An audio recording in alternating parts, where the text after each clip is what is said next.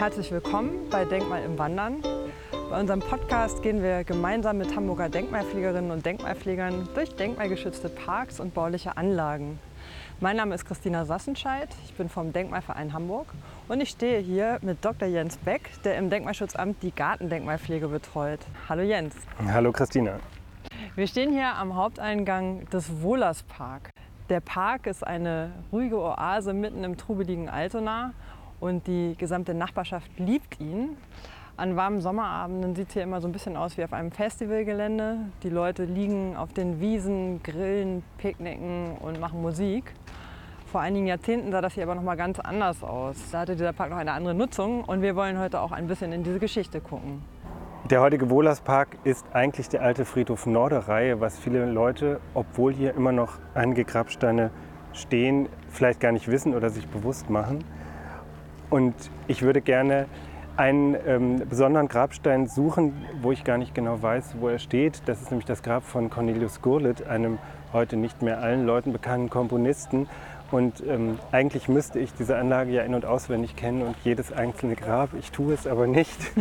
und ich möchte einfach mal gucken, ob uns hier im Spazierengehen sozusagen en passant dieses Grab begegnet. Vielleicht haben wir ja Glück.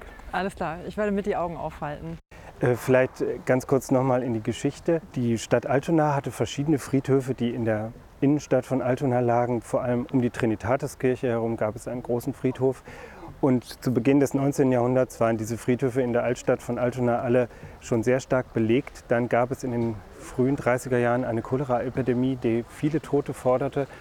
Und man musste sich dringend umschauen nach neuen Friedhofsflächen. Der Friedhof Norderreihe, der heute Wohlerspark heißt, wurde hier im Norden schon außerhalb der Stadt angelegt und 1831 eröffnet. Ein ganz einfaches Grundstück, fast quadratisch im Grundriss, das damals noch völlig ungestaltet war. Der parkartige Eindruck, den wir heute sehen, der entstand erst im Laufe der Zeit. Vielleicht sage ich noch zwei Worte zur äh, Geschichte der Friedhofsgestaltung. Bis ins 18. Jahrhundert hinein war es eigentlich so, dass Friedhöfe überhaupt nicht gestaltet wurden, sondern meistens haben sogar die Totengräber selber die Friedhöfe angelegt. Die Gemeinden oder die Kirchengemeinden, muss man genauer sagen, haben einfach Grundstücke gekauft oder ausgewiesen als Friedhöfe und die Friedhofsgärten haben dann diese Grundstücke einfach in Grabfelder eingeteilt und die wurden dann nach und nach belegt. Es gab gar keine Bepflanzung, es gab keine befestigten Wege und eigentlich auch keine Gebäude. Es gab damals auch noch keine Friedhofskapellen und so etwas. Dass Friedhöfe damals schon gestaltet waren, das war bis dahin eine ganz, ganz große Ausnahme. Und so muss man sich das auch hier vorstellen, dass es ursprünglich wirklich ein weites Gräberfeld war, ohne Bepflanzung und auch ohne richtige Einteilung. Es gab zwar schon ein Wegesystem. Das war aber auch ganz einfach, diesen fast quadratischen Umgangsweg. Und auch das mittige Wegekreuz, das ist erst später entstanden, nachdem der Friedhof nach und nach belegt wurde. Im 18. Jahrhundert haben sich dann aber verschiedene Gartenkünstler an der Tatsache gestört, dass Friedhöfe so völlig ungestaltet und ungeplant entstanden sind. Und es kam dann immer mehr die Forderung, dass auch die Gartenkunst sich dieser Objekte annehmen sollte. Und so ist es dann dazu gekommen, dass sich nach und nach im 19. Jahrhundert so ein gewisser Konsens herausgebildet hat, wie Friedhöfe gestaltet werden sollten. Es gab zwei berühmte Vorbilder, nämlich einmal den Herrenhuter Friedhof und den neuen Friedhof Dessau. Das waren die ersten Friedhöfe in Deutschland, die nach einem klaren Grundschemata angelegt wurden, das auch hier auf dem Friedhof Norderreihe wieder aufgegriffen wurde. Das waren nämlich auch fast quadratische Anlagen mit so einem Wegekreuz und so einem Umgangsweg, der dann von Bäumen begleitet war. Und genau dasselbe Prinzip ist hier auch aufgegriffen worden. Dieses Schema war durch das 19. Jahrhundert hinein prägend für die Friedhofsplanung. Und dann kommen in der zweiten Hälfte des 19. Jahrhunderts erste Versuche, Friedhöfe parkartig anzulegen. Wir kennen das alle. Ohlsdorf wäre ja für Hamburg das bedeutendste Beispiel ab 1870. Aber bis dahin sahen die Friedhöfe so ähnlich aus wie hier diese Anlage. Allerdings muss man sich auch hier die Bepflanzung wegdenken. Wir kommen da später nochmal drauf. Es gab ursprünglich nur dieses Lindenalleegerüst als Bepflanzung und die Grabfelder, die muss man sich wirklich fast bepflanzungsfrei vorstellen. Da lag Grab an Grab und es gab damals ja nicht diesen Grabkultus, wie wir ihn heute kennen, dass man Gräber bepflanzt oder da Blumen hinstellt. Das wurde zwar auch gemacht, war aber eigentlich nicht die Regel. Man muss sich das Ganze wirklich eher wie so ein steinernes Feld vorstellen. Mhm. Wenn man heute hier etwas weiter auf den jüdischen Friedhof Königstraße mal schaut, das ist ein ganz guter Eindruck, glaube ich, wie Friedhöfe damals ausgesehen haben. Aber die Lindenallee, das heißt das Kreuz und die umlaufende Umgangsallee, Lindenallee, genau. das ist wie lange schon da? Das ist ungefähr 20 Jahre später gepflanzt, also etwa um 1850. Sind das auch immer noch die originalen Linden? Zum großen Teil ja. Das ist auch die Besonderheit an diesem Friedhof, dass wir dieses Grundgerüst noch sehr vollständig haben, auch wenn es jetzt in Teilen erneuert werden muss.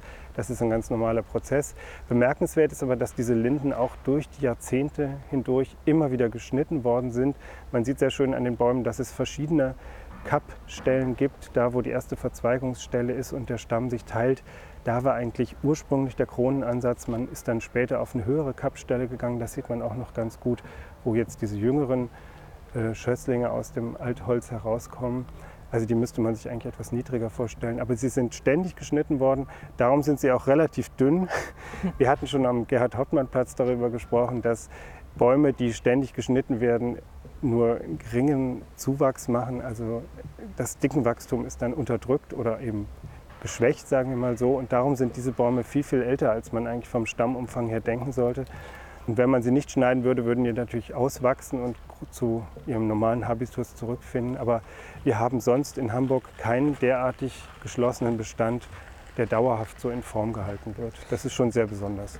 Das ist auch gut zu wissen, weil ich erinnere mich noch an äh, einen, ich, ich Herbst oder Frühjahr vor ein, zwei Jahren, wo mir echt das Herz stehen blieb. Da bin ich durch diesen Park gefahren und ein Teil der, der Bäume war hier einfach enthauptet. Und ich dachte, Genau. was machen die denn hier? Genau. Sind die denn irre geworden? Aber das war alles sozusagen absolut nach Plan und das, das muss auch passieren, damit der Park sozusagen nicht aus dem Ruder läuft. Ja, man kann streiten, ob es passieren muss. Aber wenn man vorhat, die Kronen in so einer kleinen Form zu halten und dadurch diese, diese Geometrie der Alleen zu betonen, dann muss man sie regelmäßig stutzen. Alle fünf Jahre mindestens oder eben köpfen könnte man auch sagen. Das trifft den Zustand vielleicht besser. Wenn man sie auswachsen lässt, dann geht das irgendwann nicht mehr. Und man muss sich grundsätzlich entscheiden, will man eher so eine freiwachsende Allee oder will man diese gestutzten oder geschnittenen Alleen. Ich muss dazu sagen, dass Hamburg eine großartige Tradition von geschnittenen Alleen hat. Ähm, Wir haben sogar an der Alster die älteste durchgehend geschnittene Allee Deutschlands, soweit ich das beurteilen kann, Ende des 18. Jahrhunderts, die Lindenallee, die dort immer kastenförmig geschnitten wird. Wir haben bei Fritz Schumacher die geschnittenen Lindenalleen, die er immer wieder als geometrisches Element eingesetzt hat. Und auch in so Anlagen wie dem Friedhof hier, da muss man davon ausgehen, dass diese Alleen, die ja auch sehr dicht gepflanzt sind, eigentlich immer so gedacht waren, dass man sie in Form hält. Bevor wir jetzt sozusagen die ganze Formschönheit dieser Lindenallee genießen und gleich mal diese Hauptachse lang gehen, würde mich noch mal interessieren, das hier ist ja der Haupteingang, der wird so ein bisschen durch dieses Gebäude markiert. Kannst du irgendwas zu diesem Gebäude sagen? Stand das hier immer schon so? Stand hier mal was anderes? Es ist tatsächlich die alte Eingangssituation und die war immer baulich gefasst. Das war ursprünglich bei sehr vielen Friedhöfen auch so, dass zum Beispiel die Gärtnerwohnung oder manchmal hatte man auch gar keinen Gärtner, sondern nur die Totengräber, dass diese Leute auch in den Anlagen gewohnt haben und dann meist gleich im Eingangsbereich. Ach Hier- was? Die, die haben sozusagen, ja ist ja auch praktisch, Ja, direkt neben ihrer natürlich. Arbeit gewohnt, aber Genau. dann auch entsprechend nah neben den frisch, Natürlich, frisch die hatten den, den Tod Okay. ständig vor Augen. Das ist einfach so. Und es gab hier immer diese bauliche Fassung, die sah aber ganz anders aus. Die ursprünglichen Gebäude, die auch in der Mitte des 19. Jahrhunderts errichtet worden sind, auch die Friedhofskapelle, das ist alles im Zweiten Weltkrieg so stark beschädigt worden, dass es dann abgebrochen werden musste. Diese Gebäude hier stammen alle aus den 50er Jahren sind zwischendurch als Kindertagesstätte genutzt worden und für andere Sozialeinrichtungen. Was da gegenwärtig drin ist, weiß ich gar nicht. Ich glaube, hier wird gewohnt, ganz Kann einfach. auch sein, dass es jetzt Wohnungen sind. Aber der heutige Gebäudebestand stammt aus den frühen 50er Jahren. Aber diese starke bauliche Fassung, die gab es früher schon. Es gab hier ein sehr großes Tor mit massiven Pfosten, das hier den Eingang zum Friedhof markiert hat. Wollen wir mal die mittige Allee beschreiten? Ja, gerne. Das Schöne am heutigen Rundgang ist, dass wir uns eigentlich so gut wie gar nicht verlaufen können, weil dieser Park Das eine wahnsinnig gute. Orientierung bietet. Meinst du nicht? Lassen wir uns überraschen. Auf jeden Fall gehen wir jetzt in Richtung Kirche St. Johannes und lassen den Haupteingang hinter uns. Und gehen genau in die Mitte, ins Zentrum. Ja. Vielleicht schweifen wir auch noch mal ab. Mal Genau. gucken. Hier waren ja gerade umfangreiche Sanierungsmaßnahmen. ja, Sie sind noch im Gange. Sind sogar noch teilweise im Gange. Genau, für die Nachbarschaft war das natürlich traurig, weil das ganze früher über der halbe Park und teilweise der ganze Park abgesperrt war. Und jetzt haben sie wieder einen Großteil in Beschlag genommen. Richtig, aber es mussten vor allem die Wege instand gesetzt werden. Äh, Der Baumbestand muss erneuert werden und andere bauliche Maßnahmen mehr sind hier durchgeführt worden. Der Park wird unglaublich stark genutzt, das hast du am Anfang, glaube ich, schon gesagt. Ähm, Das kann man problematisch finden. Tatsache ist aber, dass es hier in Altona wirklich eine sehr beliebte Parkanlage ist und das hat, glaube ich, auch mit dieser historischen Atmosphäre zu tun. Auch obwohl hier viele Grabsteine herumstehen, sind sich manche Leute vielleicht doch gar nicht bewusst, dass es sich um einen alten Friedhof handelt, sondern nehmen das eher so ja, unbewusst wahr oder auch gar nicht wahr. Ich weiß es gar nicht. Mhm. Jetzt sind wir gleich am absoluten Zentrum angekommen. Genau.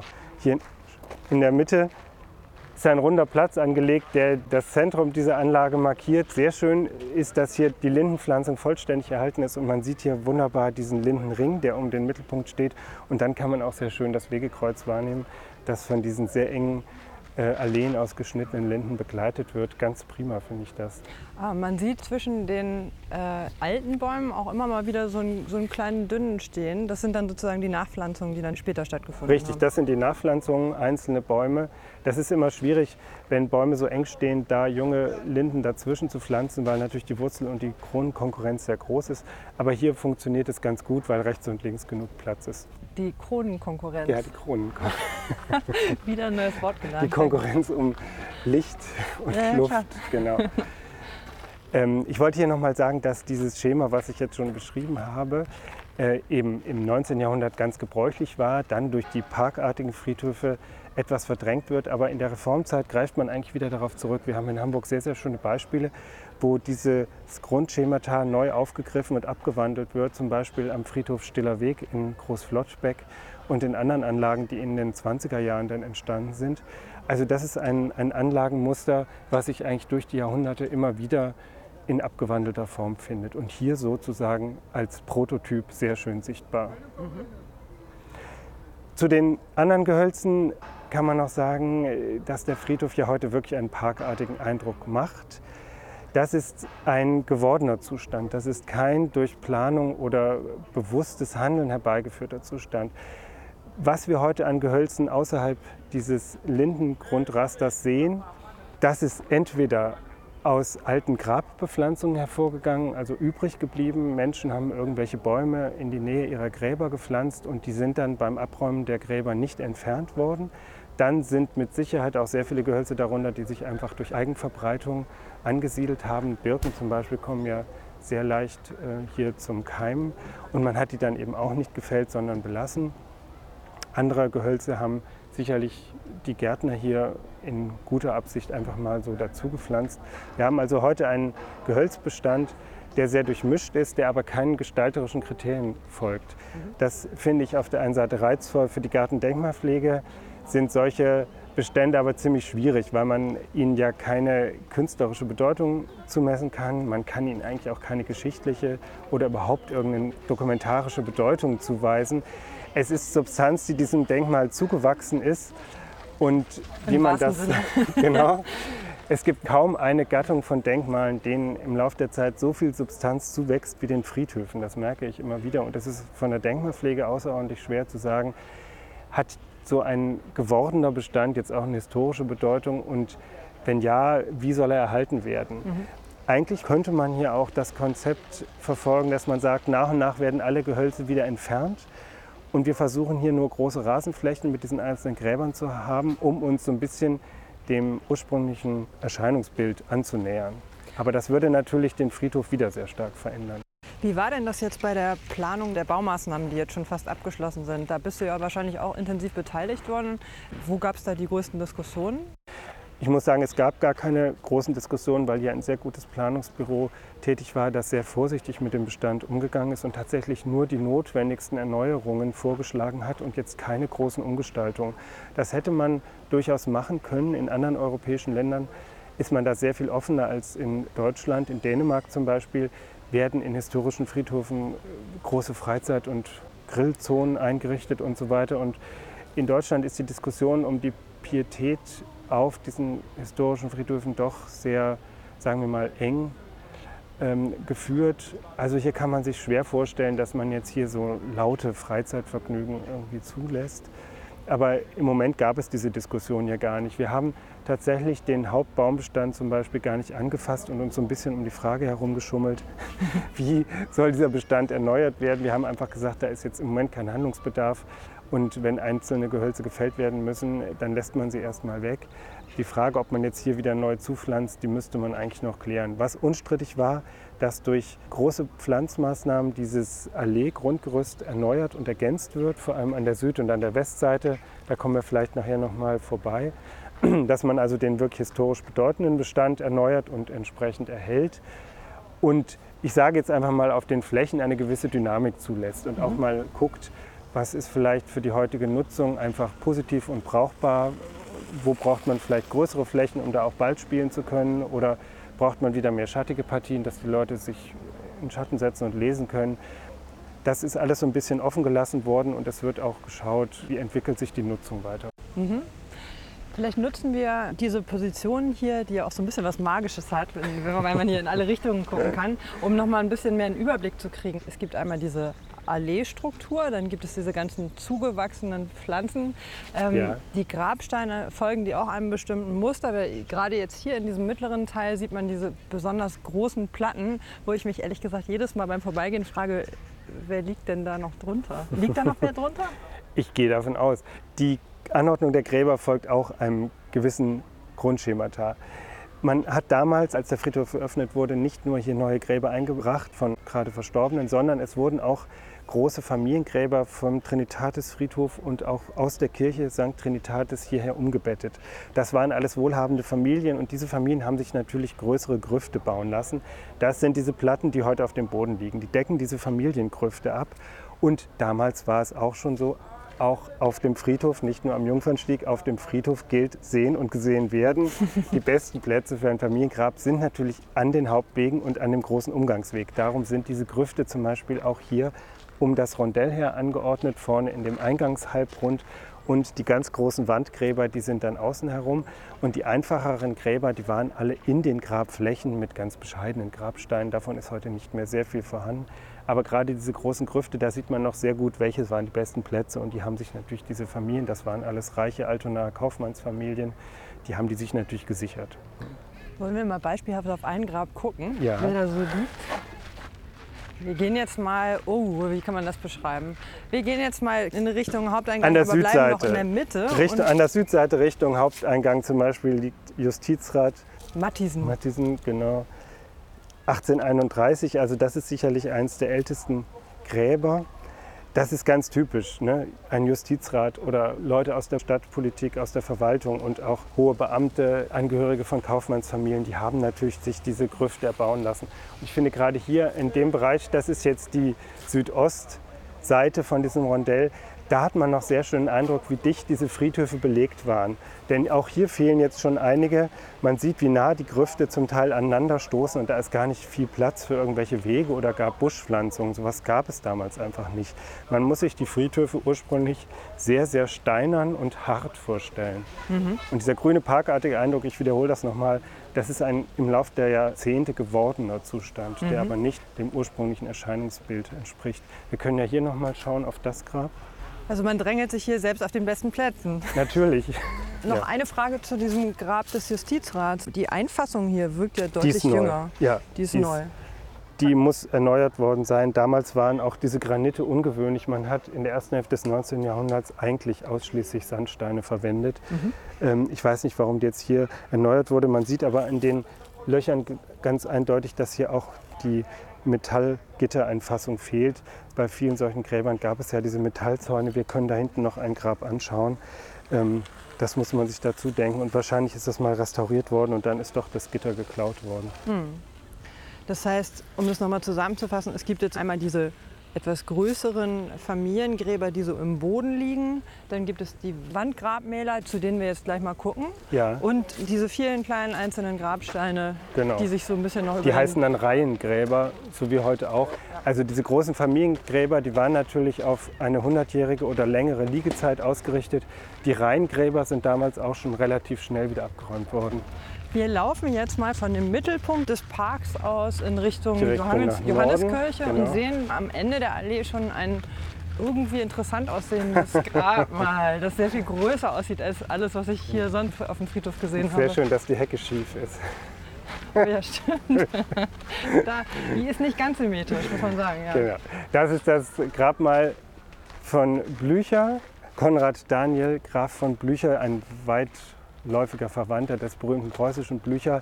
Dieser hier war Oberpräsident der Stadt Altona, die damals ja noch dänisch war. Und äh, Oberpräsident war so eine Art Stadthalter oder Bürgermeister das lässt sich jetzt schlecht erklären, aber für Altona, für die Altona Ortsgeschichte ist gerade dieser Blücher ausgesprochen bedeutend. Darum ist auch kein Wunder, dass er hier so ein großes, aufwendiges Grab hat. Das ist auch der Eingang zu einer Gruft. Also das ist jetzt nicht sozusagen der Grabstein, Dahinter befindet sich kein einfaches Erdbegräbnis, sondern da ist auch eine Gruft drunter und man sieht hier sehr schön die Tür als Eingang. Dieses Grab ist auch schon durch Metallklau und andere Verluste sehr stark reduziert. Wir sehen hier nur noch die Rückwand. Da waren noch Gitter davor und solche Vasen aufgestellt und sowas. Das muss man sich noch etwas auf, stärker aufgeschmückt vorstellen. Und auch die Bepflanzung war natürlich viel ähm, schmückender, als das heute mit diesen Rhododendronbüschen der Fall ist. Aber man sieht immer noch, das steht jetzt hier in der Hauptachse, es hat noch eine ganz schöne Wirkung mit diesen neogotischen Formen und dem Metallschmuck. Jetzt frage ich mich natürlich als unbedarfte Besucherin dieses Parks, da ist ein Schlüsselloch. Hat noch irgendjemand den Schlüssel dafür? Mit Sicherheit. Also ich denke auch, dass die Familie vielleicht sogar hier noch ein Belegungsrecht hat. Ich denke aber, dass an diesen Gräbern auch durchaus noch Familien Besitztum anmelden können. Das ist nicht alles in das Eigentum der Stadt übergegangen. Das müsste man aber im Einzelfall noch mal recherchieren. Belegungsrecht heißt, dass da hier theoretisch tatsächlich noch jemand Neues untergebracht werden könnte, obwohl ja. die eigentliche Friedhofsnutzung ja seit 79 nicht mehr Richtig. existiert. Aber oft äh, gelten die Belegungsrechte gerade für Mausoleen oder Grüfte noch sehr viel länger, auch wenn die Friedhöfe schon entwidmet sind. Vielleicht müsste man sich das heute wieder erstreiten, das weiß ich nicht ganz genau. Aber es ist ganz oft so, dass das sehr alte Rechte sind, die auch mit dem Übergang an die Stadt nicht einfach aufgehoben worden sind. Mhm. Und oft ist das ja so, dass ähm, wenn man zum Beispiel heute eine Urnenbestattung machen würde, in so eine große Gruft jetzt eine neue Urne zu stellen, das wäre ja sicher gar kein Problem. Im Gegenteil, heute sucht man ja wieder nach neuen Bestattungsformen und das Wiedereröffnen von so alten Grüften könnte auch eine Möglichkeit sein, äh, Menschen eine Bestattung zu ermöglichen, die auf einem herkömmlichen Friedhof sich nicht wiederfinden, sage ich mal. Mhm.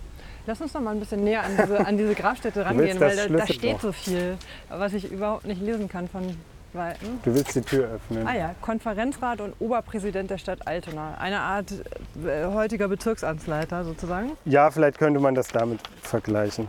Die Inschrift nennt genau die Lebensdaten und die äh, genauen Berufsbezeichnungen, sage ich mal, des Blücher. Und witzig ist, dass hier in der Schrift auch auf den Elefantenorden hingewiesen wird. Der ist da oben auch dargestellt, dieser kleine äh, goldene Elefant. Das war einer der höchsten Orden, den das Königreich Dänemark zu vergeben hatte. Und Blücher als eben Oberpräsident, der hat diesen Orden hier auch bekommen und der ist hier auf seinem Grabstein dargestellt. Ach was. Stimmt, dazu kann man vielleicht noch mal ergänzen, wie lange war Altona dänisch? Bis 1864 und seit 1600 ich glaube 62 oder 64. Das kann man ja. googeln, wenn man Interesse hat, aber es waren, es waren an die 200 Jahre. Und ähm, das finde ich so spannend. Hier, hier sind doch auch immer wieder so ein paar dänische, dänische Erinnerungen. Ich weiß, da drüben in Richtung Holzenstraße ist noch so eine Grabstätte für, für dänische Soldaten. Ja, genau. Das taucht immer wieder auf. Man muss dazu sagen, dass es noch komplizierter ist, weil zumindest die Herrschaft Pinneberg, zu der ja Altona auch lange gehörte, eigentlich den Schaumburger, Schaumburger Grafen oder den Grafen von der Schauenburg, die ja im Stadt Hagen residiert haben, gehörte. Aber weil die sich nicht so sehr um ihre Herrschaft Pinneberg kümmern konnten, war das de facto dänisch verwaltet. Das heißt, die Menschen lebten hier zum Teil mit ganz unterschiedlichen Zuständigkeiten. Das Ganze ist also noch etwas komplizierter, als du es eben dargestellt hast. Das ist auch sehr interessant. Aber Herr Blücher hatte den Überblick. Blücher hat den Überblick, genau. Wo wollen wir jetzt hingehen? Lass uns mal hier nach links gehen. Wir wenden uns jetzt vor dem Grabmal nach links und biegen in die Allee ein, die sozusagen direkt neben der St. Johanneskirche liegt. Richtig. Und hier nochmal der Hinweis, dass nicht nur an den Hauptwegen, sondern auch hier im Randbereich zu der Umfassung hin immer die begehrtesten Plätze waren für große Familiengräber. Und man sieht auch, dass hier noch einige, ähm, hier zum Beispiel dieses Grab von äh, Lahmann, mit der Gittereinfassung sehr schön erhalten ist. Äh, so muss man sich tatsächlich auch Familiengräber in der ersten Hälfte des 19. Jahrhunderts vorstellen. Also ein Gedenkstein, eine Bepflanzung, eine großzügige Einfassung und dann oft zwei Bäume oder zwei Büsche, die diesen Grabstein eingefasst haben, hier in dem Falle zwei Ilex. So muss man sich die Gräber, die Familiengräber hier am Rand und auch an den Mittelalleen vorstellen. Und das ist dann schon, glaube ich, ein ganz imposantes Erscheinungsbild, wenn viele von diesen Gräbern nebeneinander sich befinden. Das muss schon ganz eindrucksvoll ausgesehen haben. Und der heutige Zustand, ähm, wo ja viele Gräber dann aufgehoben wurden, der gibt das nicht so ganz wieder. Aber hier kann man sich noch eine ganz gute Vorstellung davon machen. Wir gehen mal weiter äh, in Richtung Ausgang äh, Max-Brauer-Allee, aber wir gehen dann natürlich nicht raus. Ganz Ja. grob die Richtung Kreuzung Max-Brauer-Allee, Holstenstraße. Wir können noch mal, während wir hier gehen, überlegen. Ich glaube, dass viele, obwohl die Grabsteine doch gut sichtbar sind, sich gar nicht ja, im Klaren darüber sind, dass es sich hier um einen ehemaligen Friedhof handelt. Vielleicht denkt man da auch einfach gar nicht drüber nach, sondern nimmt das so hin. Ähm, Ich finde darum diese Genese ganz interessant, weil wir sehr viele Anlagen ähnlicher Art in Hamburg und in anderen Großstädten haben. Es war ja so, als der Friedhof Ohlsdorf eröffnet wurde, wurden sehr viele andere kleine Friedhöfe geschlossen. Dieser Friedhof hier, das hatten wir ja schon gesagt, ist wegen Überbelegung dann 1879 schon wieder ähm, geschlossen worden und hat sich seitdem eben ganz anders entwickelt.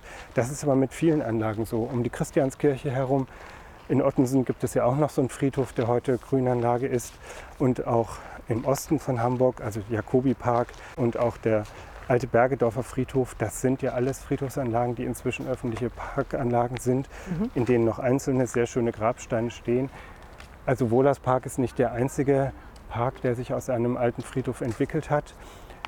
Es gibt also eine ganze Reihe von Anlagen und äh, ich finde immer die Frage interessant, ob die, diese Tatsache, dass es diese Geschichte gibt, die ganz ungewöhnlich ist, also dass es nicht ein, von Anfang an eine zum Beispiel Schloss oder eine private Parkanlage war, die dann irgendwann öffentlich zugänglich wurde, sondern wirklich ein Friedhof, der sich gestalterisch dann ganz anders entwickelt hat, ob der heute zu der besonderen Atmosphäre beiträgt und ob sich das den Besuchern auch so vermittelt, das finde ich immer eine interessante Frage.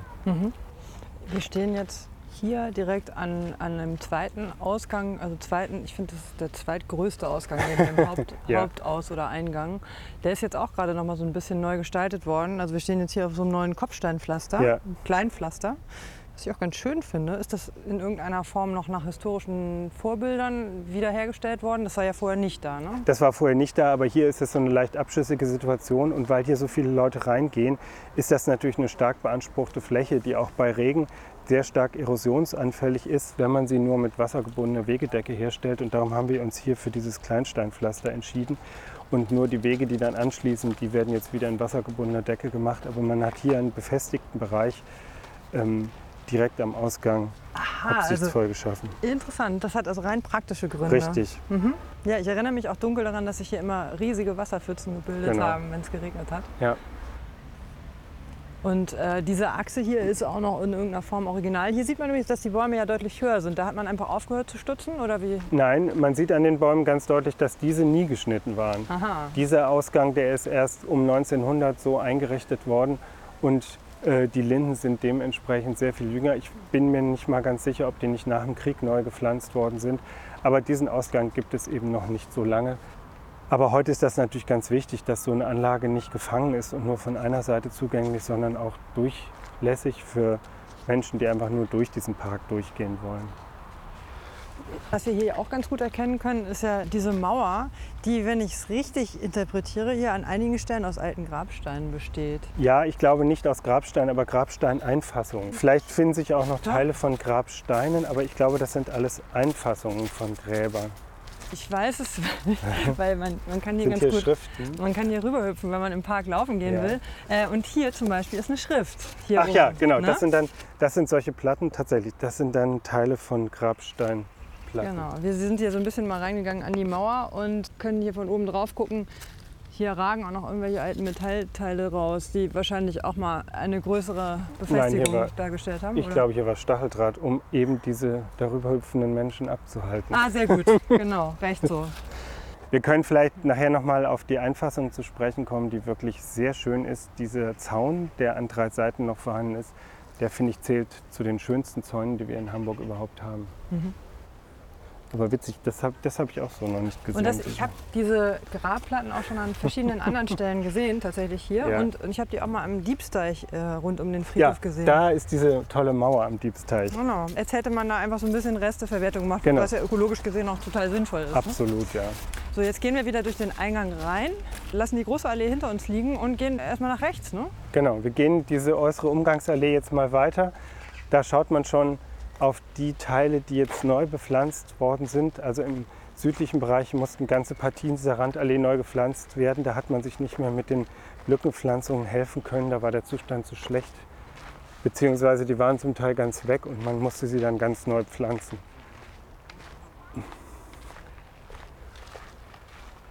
Ich finde ganz schön, dass hier auch die ganzen Parkbänke erneuert wurden. Die sind wirklich hübsch geworden. Ja, ich finde die auch gut. Kann man nur hoffen, dass sie nicht, nicht ganz schnell wieder alle zugetaggt sind. Denn ich habe das Gefühl, hier wird schon sehr, sehr schnell, ich glaube noch vor Eröffnung des Parks waren hier schon lauter Schriftzeichen auf den Bänken. Ja, der, der Nutzungsdruck ist auch ausgesprochen hoch. Das ist tatsächlich so. Hier links geht wieder sozusagen das eine Lindenkreuz ab und auf unserer rechten Seite sehen wir einen etwas besonderen, ist es ein Obelisk? Ja, Einen Obelisken, auf dem steht Militär Grafstedt vor den Titligere Danske Garnison. Das ist also die dänische Zeit und an die Soldaten dort äh, erinnert. genau. Aber mehr weiß man wahrscheinlich auch nicht dazu. Ne? Ist ja auch ansonsten nicht mehr so viel von erhalten. Also eigentlich nur noch dieser Obelisk. Die Dänen lassen wir jetzt mal zu unserer Rechten liegen und gehen wieder auf diese Kreuzallee zu. Also sozusagen wieder auf den Mittelpunkt des Parks zu. Genau, wir nehmen jetzt den Mittelweg Richtung Osten und gucken mal da am anderen Ende. Na, und ich glaube, hier gleich auf der rechten Seite ist einer meiner Lieblingsgrabsteine mit so einer ganz schönen Inschrift. Ich dachte tatsächlich, dass der nach der Sanierung verloren sei. Also irgendwie, ich habe ihn eine Zeit lang nicht gesehen und plötzlich taucht er irgendwie wieder auf. Denn Deswegen müssen wir da jetzt einmal kurz hingehen. So, und hier rechts ist es auch schon. Ich hoffe, der ist so mit so einer kleinen, mit so einer kleinen Rost. Ach, guck mal, das ist Gorlitz. Genau, Gorlitz. Cornelius Gorlitz. Na wunderbar, genau. Hier steht nämlich unten ein so schöner Sch- Spruch. Ähm, wie gesagt, das ist mit einer kleinen rostigen, rostig aussehenden, Entschuldigung, Corten-Einfassung ist, ist das sozusagen nochmal geschmückt. Ähm, und äh, hier steht Friedhof der entschlafenen Tage, Entschlafenen Tage. schweigende Vergangenheit. Du begräbst des Herzens Klage, ach, und seine Seligkeit. Richtig, Gurlitt ist nämlich als Liedkomponist eigentlich zumindest einer Fachöffentlichkeit heute noch bekannt. Ähm, es ist einer der wenigen, ich sage jetzt mal, prominenten Gräber hier auf diesem Friedhof. Cornelius Gurlitt ist ein ähm, Musiker, Komponist und Organist aus Altona gewesen, der aber dann nach äh, Kopenhagen ging und dort auch seine Ausbildung erhalten hat und auch lange dort, dort tätig war. Er kam dann hier zurück, auch nach Altona. Äh, ich glaube, in St. Trinitatis ist er auch Organist gewesen und liegt jetzt hier begraben. Ähm, als Komponist oder Musiker ist er nur noch einer Fachöffentlichkeit bekannt, aber eindeutig eine der sympathischsten Personen, die hier begraben liegen. Und Ich finde sehr schön, dass dieses Grab so gut erhalten ist. Vielleicht kann man da noch mal kurz über die Problematik der Grabsteinerhaltung sprechen. Wir haben in Hamburg, wie in allen anderen Großstädten, wirklich Tausende von erhaltenswerten Grabsteinen, die künstlerisch sehr gut gestaltet sind, die auf bedeutende Persönlichkeit verweisen, die einfach für ihre Zeit typisch sind und so weiter. Ähm, Die Erhaltung dieses riesigen Grabsteinbestandes ist eine unglaubliche Herausforderung. Das weiß jeder, der sich damit beschäftigt oder auch die Augen aufmacht. Die Verwitterung dieser Steine ist natürlich stark, je nach Material, nach Dauerhaftigkeit des Steins zerfallen diese Steine mehr oder weniger schnell. Und ich muss es so deutlich sagen, es wird gar nicht möglich sein, diesen riesigen, erhaltenswerten Grabstein auch tatsächlich zu erhalten. Das hat damit zu tun, dass man sich natürlich nicht um jeden Stein kümmern kann, aber auch die Frage der Steinkonservierung, die stößt immer wieder an ihre Grenzen. Natürlich kann man auch Steine, die verwittern, durch Tränkungen, durch irgendwelche Schutzmaßnahmen erstmal vor der weiteren Verwitterung bewahren. Das ist aber auch umstritten und die letzten Jahre haben gezeigt, dass gerade solche Steintränkungen oft nach einer Zeit die Verwitterung noch beschleunigt haben. Darum ist man heute davon ja wieder weg und sagt, nee, wir lassen sie so stehen. Das ist das Thema Hydrophobierung, ne? Zum Beispiel Hydrophobierung oder Kieselsäureverästerung, was es da alles für Techniken gibt. Lange Rede, kurzer Sinn. Mein Appell ist einfach immer, sich an dem, was wir noch an Schönen haben, so lange zu freuen, wie es nur geht. Wir werden nicht in der Lage sein, alles, was uns lieb und teuer ist, auch wirklich zu erhalten. Was für eine Aussage von einem Denkmalpfleger. Ja. ja. Es hilft nichts, man muss der Tatsache ins Auge sehen. Man kann auch nicht über jeden Stein so ein Schutzdach stellen. Das macht man bei einzelnen Steinen. Ähm, das Ergebnis finde ich zweifelhaft. In Berlin sitzt zum Beispiel Richard Wagner inzwischen auch unter so einem Schutzdach. Das finde ich sehr zwiespältig, auch wenn das eine wertvolle Marmorfigur ist. Trotzdem äh, guckt euch das an und sagt, wie ihr das findet. Wir diskutieren gerade um die Erhaltung des ähm, Eingangsportals von Hagenbecks Tierpark. Das wird auch darauf hinauslaufen, dass man da ein Schutzdach baut, weil die Restaurierung dieses sehr, sehr schönen Portals unfassbar aufwendig wäre und auch nicht dauerhaft darzustellen ist. Ähm, da gibt es dann auch in Hamburg Beispiele. Und auch hier muss man sagen, Reinigung ist eine Sache, das kann man machen, dass so ein Stein nicht schmutzig aussieht, aber die langfristige Erhaltung oder auch der Ersatz durch Kopien, das geht meistens nur in Einzelfällen. Hm. Am Ende muss man sagen, es sind halt auch Grabsteine, es geht um Vergänglichkeit, um Loslassen und ein Stück weit loslassen Richtig. muss man dann vielleicht auch bei den ja, kunsthistorischen Zeugnissen. Wir gehen jetzt nochmal in Richtung Zentrum. Ja, ja. aber das finde ich ja witzig. War das jetzt Zufall? Nein. Totaler Zufall. Ich, ich mochte das immer sehr gerne. Ich habe aber ehrlich gesagt nicht auf den Namen geachtet. Peinlich. Super. ja. Super. Du hast den Gurlit gesucht. Alles ja, klar. Schön, cool. jetzt haben wir ihn. Und ich habe extra jetzt gehen wir, MGG genau, wir mitgeschleppt. Übrigens eine kurze Erinnerung. Vor einigen ja. Jahren ähm, hat diese magische Mitte des Wohlersparks ähm, eine Theatertruppe dazu animiert, ähm, hier regelmäßig Open-Air-Veranstaltungen stattfinden zu lassen. Ja, sehr ich glaube, die hieß Elfen im Park. Und das war ganz bezaubernd. Ich habe das einmal auch mitgemacht und da saßen dann die ganzen Zuschauer einfach ähm, im Kreis drumherum vor den besten Grabplätzen, das sozusagen waren die besten Zuschauerplätze und in der Mitte wurde dann Shakespeare gegeben oder andere Stücke, die so ein Sehr bisschen, schön. Oh, ich glaube sogar Sommernachtstraum oder so. Also es passte wahnsinnig gut in diese Umgebung. So, jetzt sind wir wieder im Zentrum. Wo gehen wir jetzt hin? Wir gehen jetzt noch mal weiter nach Osten. Nach Osten in Richtung Wohlersallee. Richtung Wohlersallee und schauen da noch mal auf die sehr schöne Zauneinfassung dieses Parks. Der Name Wohlers, weißt du, wo der herkommt? Ich glaube, das ist der Name des vormaligen äh, Geländebesitzers, ah, Klaus ja. Wohlers. Ja, wie so oft, genau. Kein Politiker. Okay. Hier bekommt man, finde ich, jetzt auch einen sehr schönen Eindruck von der tatsächlichen Nutzung der Anlage. Es gibt oft Klagen, dass gerade der Wohlerspark sehr stark übernutzt wird. Ich finde aber, dass sehr viele Leute auf dem Rasen sitzen und vielleicht der Rasen so ein bisschen abgetreten aussieht, das ist jetzt noch keine wirkliche Übernutzung. Ich finde, wenn jetzt hier Mengen von Müll rumliegen würden oder hier dauernd Zweige abgerissen werden oder so etwas, das fände ich schon schwierig. Aber ich finde erstens, dass es doch sehr friedlich zugeht und dass die Leute doch sehr diszipliniert sind. Ja. Und, und würde das jetzt noch nicht als Übernutzung bezeichnen. Naja, was den Müll angeht, zum Glück sind hier inzwischen genug Mülltonnen aufgestellt, aber nach langen Sommerabenden oder Nächten sind hier morgens tatsächlich ganz schöne Müllberge. Okay. Aber es wird wenig, habe ich das Gefühl, wenig einfach so in so die Gegend, Gegend geworfen. Ja. So, jetzt sind wir angekommen bei der nächsten gepflasterten Fläche. Genau, die wieder auf den äh, Ausgang hier nach Osten hinführt. Und wir gehen jetzt mal ganz kurz aus dem Friedhof raus, um diese wunderbare Gittereinfassung zu betrachten. Oh ja. Viele Friedhöfe sind ja durch Mauern oder sehr aufwendige Gitter eingefasst. Der Ohlsdorfer Friedhof hat eindeutig das schönste Geländer von ganz Hamburg, würde ich sagen. Und hier der ehemalige Friedhof Norderreihe hat das zweitschönste Geländer. Unten haben wir den Backsteinsockel und darüber, ganz ungewöhnlich finde ich das, ein, ein Zaun, der aus solchen quadratischen äh, Platten im Sockelbereich besteht, die ein bisschen ornamentiert sind mit diesem Kreuzsymbol und darüber so einen ganz fragilen, aber doch insgesamt sehr aufwendigen Zaun. Ganz schön finde ich, dass äh, oben diese Spitzen so kleeblattartig ausgebildet sind. Auch das ist eigentlich ungewöhnlich.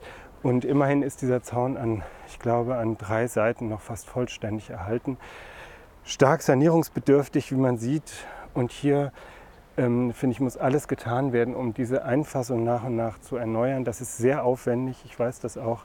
Trotzdem wäre das ein ganz wichtiges Projekt zur Erhaltung der Gesamtanlage. In einigen Bereichen ist das schon angefangen worden. Da hat man dann mit Verzinkung des Zauns begonnen. Das ist bei Restauratoren nicht unumstritten. Aber ich finde wichtig, dass erstmal die Substanz erhalten wird. Um das nochmal genau zu verstehen, Verzinkung bedeutet, dass man die originale Substanz erhält und nochmal Genau. eine, einen weiteren Anstrich aufbringt. So wie hier links. Ist das eine Verzinkung oder ist ja, das ein neuer das Teil? wird aber getaucht. Wobei hier links, das sieht ganz erneuert aus. wir stehen hier jetzt glaube, direkt ist- in diesem Eingangsbereich. Genau. Und ich finde ehrlich gesagt auch dieser gesamte Eingangsbereich sieht irgendwie neu Ja, gemacht das ist hier aus. reingeschnitten und auch hier diese Kreuze zum Beispiel sind etwas grober. Das ist nachgearbeitet, würde ich auch sagen. Und hier außen ist die Originalzaunsubstanz. Ja, die sieht wirklich nicht so richtig gut in Schuss aus. Wollen wir noch mal außen rumgehen? Oder? Gerne. Dann gehen wir jetzt mal außen an dieser schönen Zaunanlage lang in Richtung Tadenstraße. Und können noch mal über das städtebauliche Umfeld sprechen. Ursprünglich war es ja so, dass dieser Friedhof auf freiem Feld angelegt wurde, weil die innerstädtischen Friedhöfe in Altona belegt waren und hier vor den Toren der Stadt einfach noch Fläche zu erwerben war.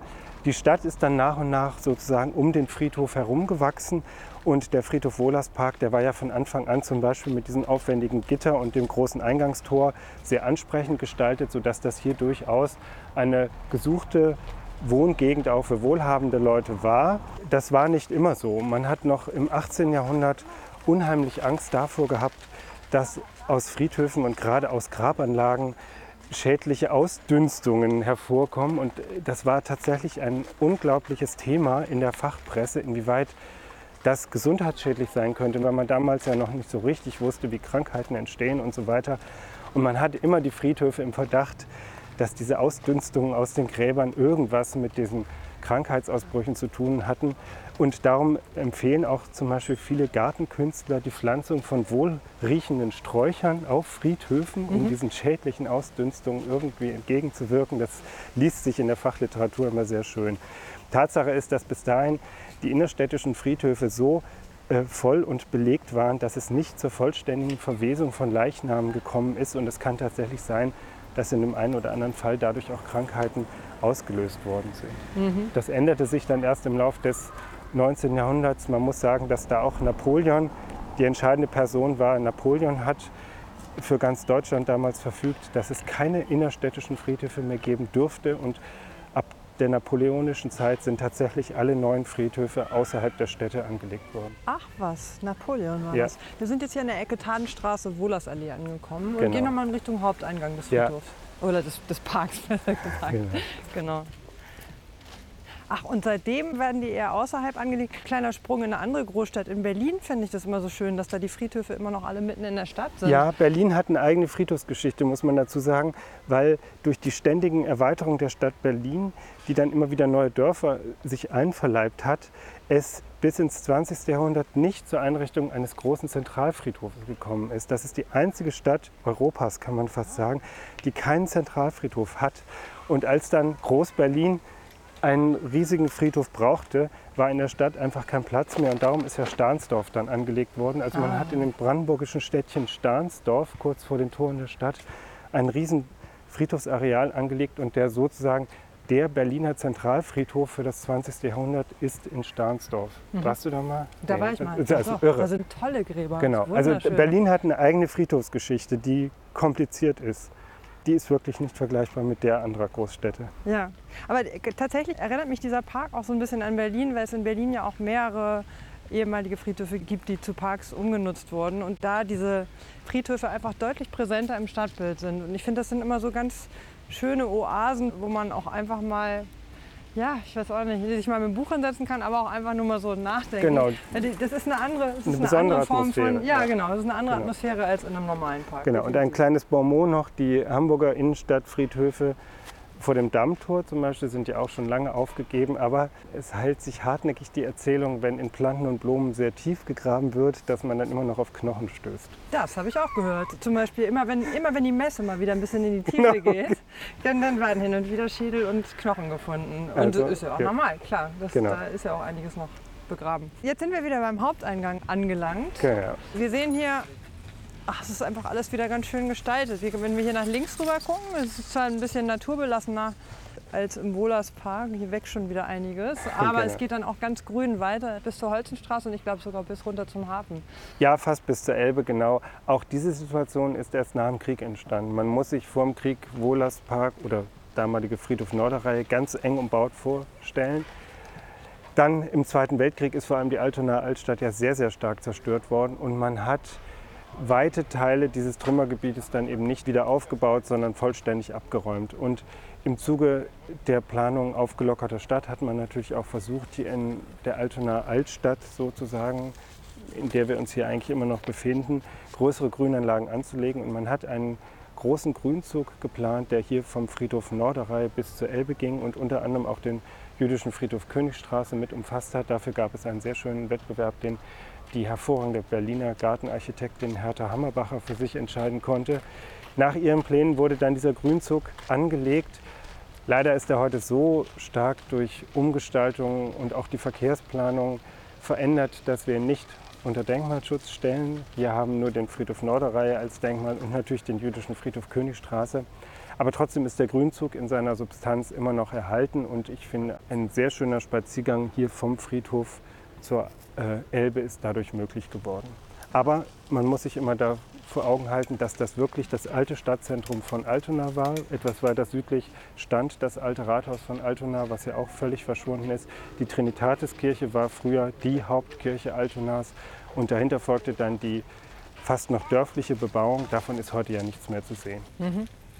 Spuren sind jetzt sozusagen in Form der Grabstätten, der Persönlichkeiten, die hier auf dem Friedhof sind. Genau. Und ansonsten, ansonsten hat sich die Stadt hier natürlich ganz schön weiterentwickelt.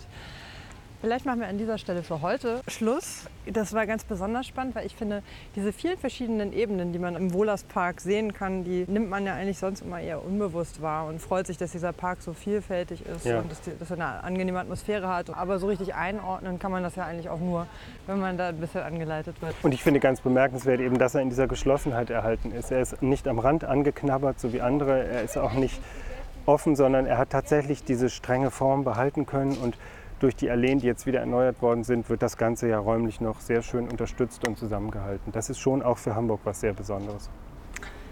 Vielen Dank, Jens, und ich freue mich schon auf unseren nächsten Rundgang. Ja, ich mich auch.